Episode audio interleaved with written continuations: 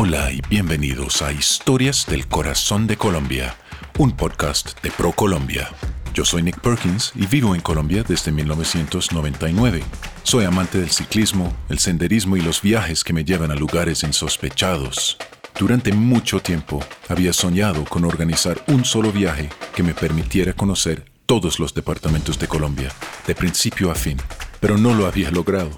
Hasta este año, cuando por fin pude planear el viaje de mis sueños, un recorrido que me llevaría a los 32 departamentos de Colombia y a su ciudad capital, Bogotá, para pasar un día o dos en cada uno, explorando la magia de su geografía, la inmensidad de su biodiversidad y la majestuosidad de sus paisajes, mientras me envuelvo en la calidez de su gente. En cada episodio del podcast exploro sitios emblemáticos de un departamento particular.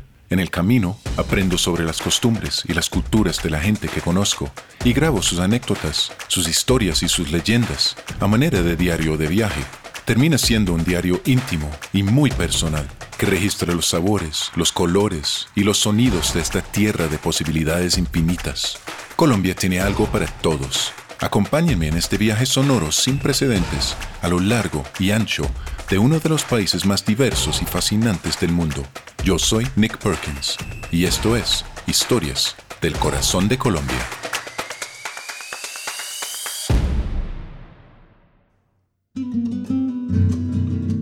Yo soy Nick Perkins y este episodio es un viaje por las montañas y cafetales del departamento de Caldas en la cordillera central de Colombia.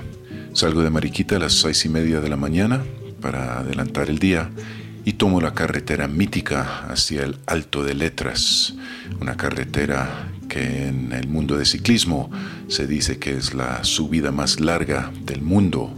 De ahí sigo hacia el Parque Nacional de los Nevados y paso una tarde con mi guía María Eugenia explorando la alta montaña y sus vistas impresionantes por encima de 4.000 metros sobre nivel de mar. Luego bajo hacia Manizales y paso la noche en el hospedaje Finca de Café de mi amigo Juan Pablo. Y por la mañana siguiente nos sentamos a tomar café y charlar un rato.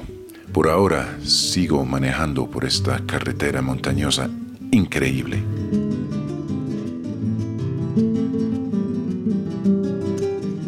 Esta carretera hasta el Parque de los Nevados desde Mariquita es impresionante, increíble.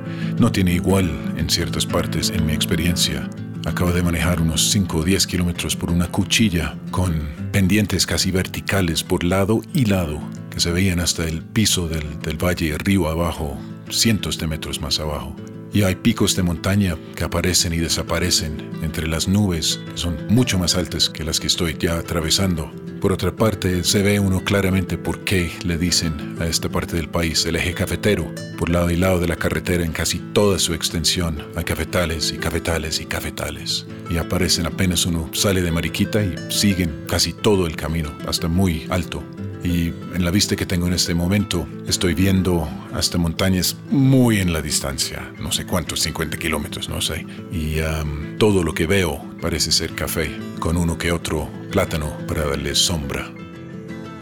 Hace un momento estaba pasando por un pueblo cuando de repente las nubes gruesas al frente mío se abrieron por un, un momento y pude ver el pico magnífico del Nevado de Ruiz muy muy lejos en la distancia y para ahí voy.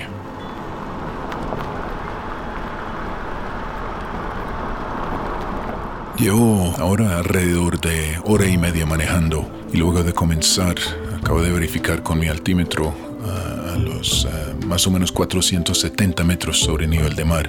Ahora me encuentro a 2200 metros sobre nivel de mar. Y como la temperatura es una función de, de la altura, empieza a hacer un poco de frío donde estoy ahora. Esta mañana salí del hotel en una camiseta con mucho calor. Me tocó poner el aire acondicionado en el carro y acabo de tener que ponerme una chaqueta de plumas para bajar el frío que tengo. Así es la montaña.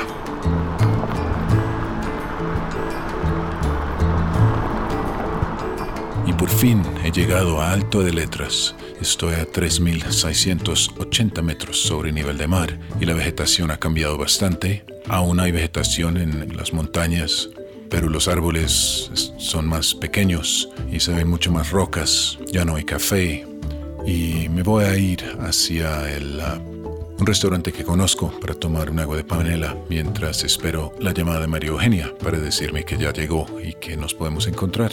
Ya me estoy empezando a emocionar por entrar al Parque de los Nevados.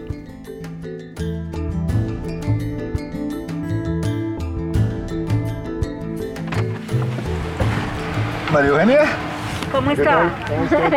Hola, ¿cómo va todo? Bien, súper. ¿Y qué tal el día? Perfecto. Le voy a contar algo.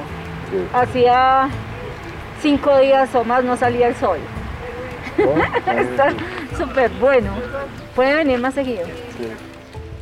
María Eugenia, gracias por estar con nosotros. ¿Qué, qué me espera hoy? Eh, hola, bienvenido. Bueno, ya salió el sol y tenemos cielo azul. Entonces, Esperamos que la montaña y Comandai se maneje muy bien con nosotros. Muchos cambios. Eh, entramos, estamos en una zona de páramo y vamos a llegar a un sitio donde no hay vegetación y pasa en un lapso de tiempo y de altura muy cortico. Entonces, esto es un paisaje inimaginable, supremamente bonito.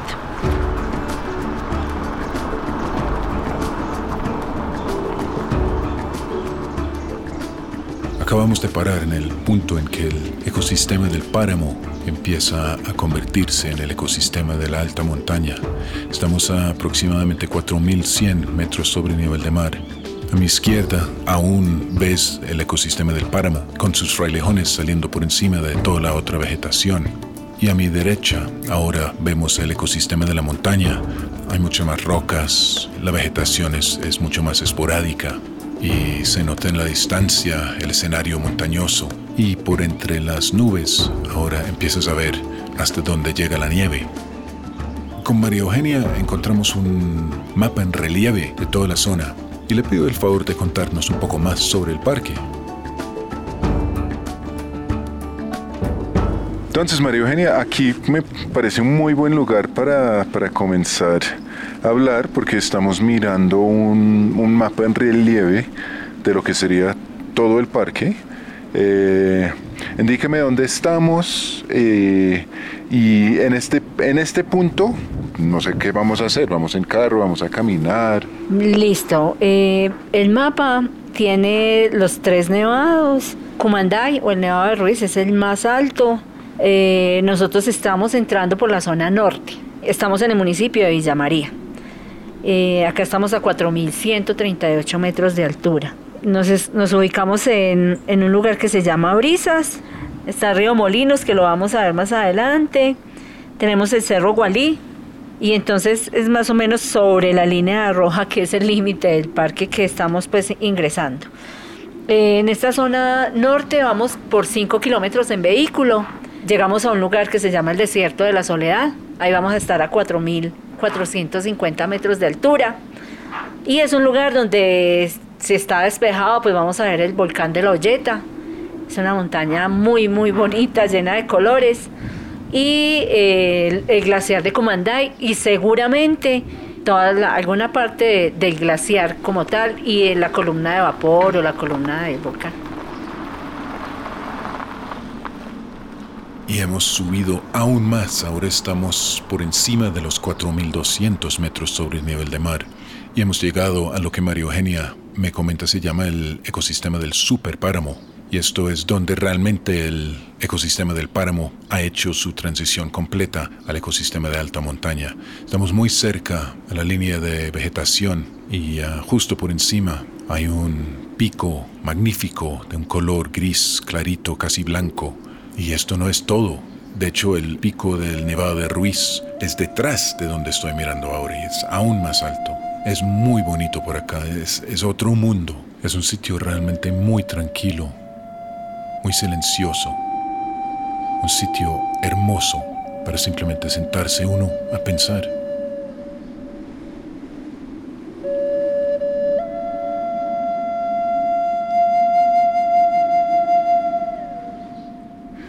Entonces aquí vamos llegando al desierto de la soledad, ¿no es cierto? Sí, vamos al desierto de la soledad, es el sitio donde va a ser nuestra última parada. Y tenemos muy despejado ya. volcán de la Olleta, lo tenemos al frente. Es una de las montañas muy bellas que tiene este parque. Digamos de, de cada ocho días subiendo aquí, ¿cuántos días podemos gozar así de despejado?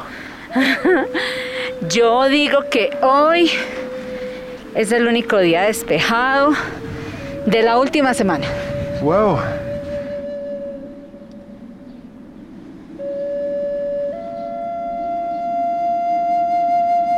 Me acabo de despedir de María Eugenia y luego de una tarde increíble con ella en los nevados. Y ahora me voy a ir para Manizales, donde voy a pasar la noche en la finca cafetera y hospedaje de mi amigo Juan Pablo. Y mañana vamos a hablar con él sobre turismo, sus iniciativas y por qué deberías visitar una finca de café cuando estás en esta parte del mundo. Pronto estaré en un clima un poco más cálida en Manizales con un café en la mano.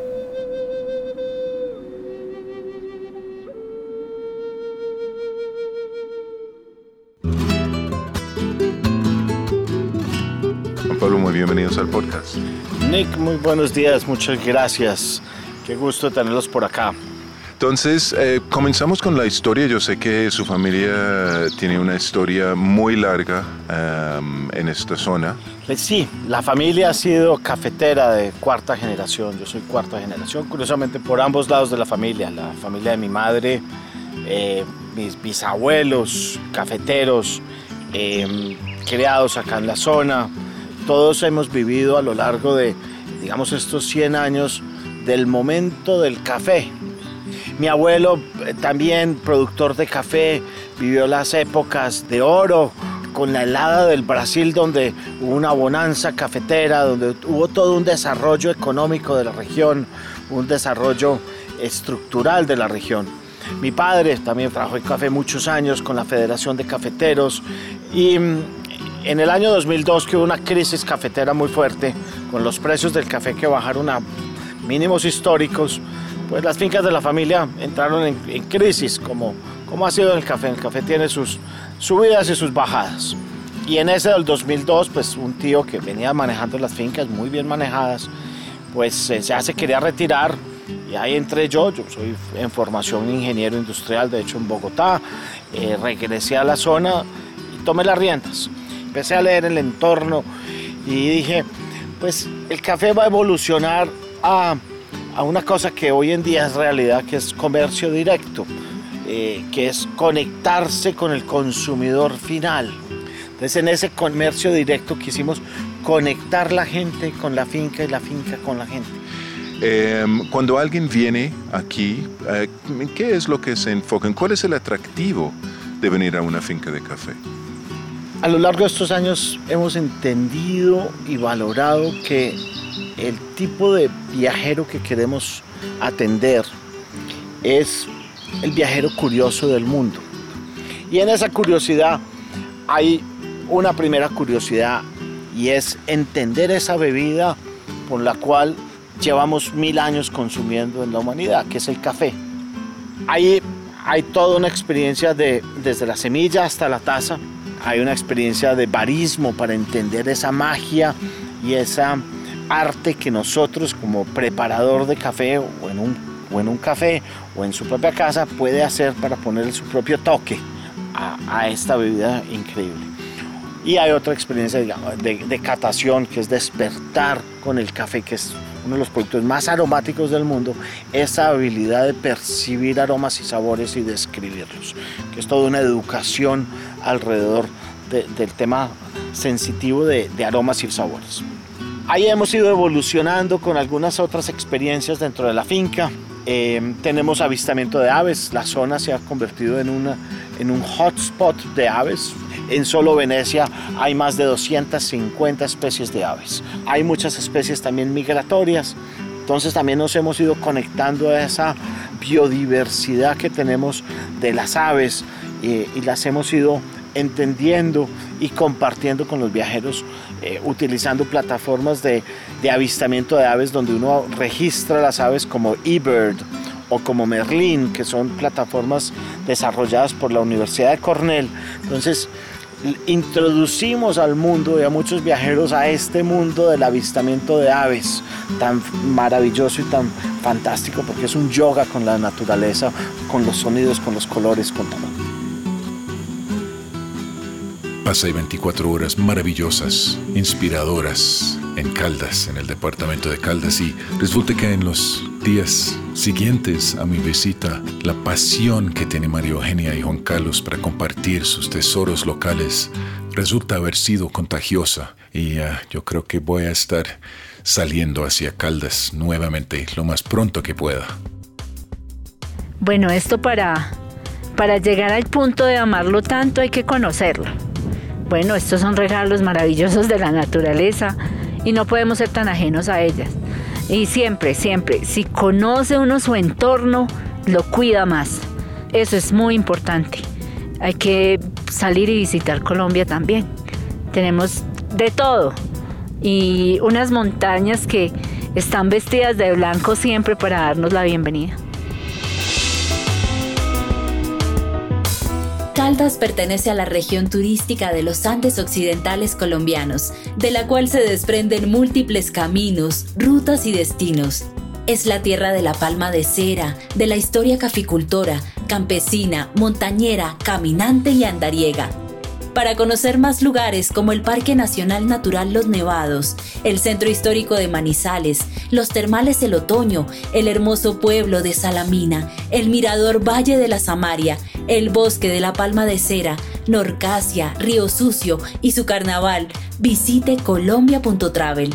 El podcast Historias del Corazón de Colombia ha sido producido por ProColombia su contenido está protegido por las leyes de la República de Colombia sobre propiedad intelectual y no refleja la posición del Gobierno Nacional, ProColombia, ni de las entidades que han intervenido en el proyecto, por lo que no asumirán responsabilidad alguna por lo allí expresado.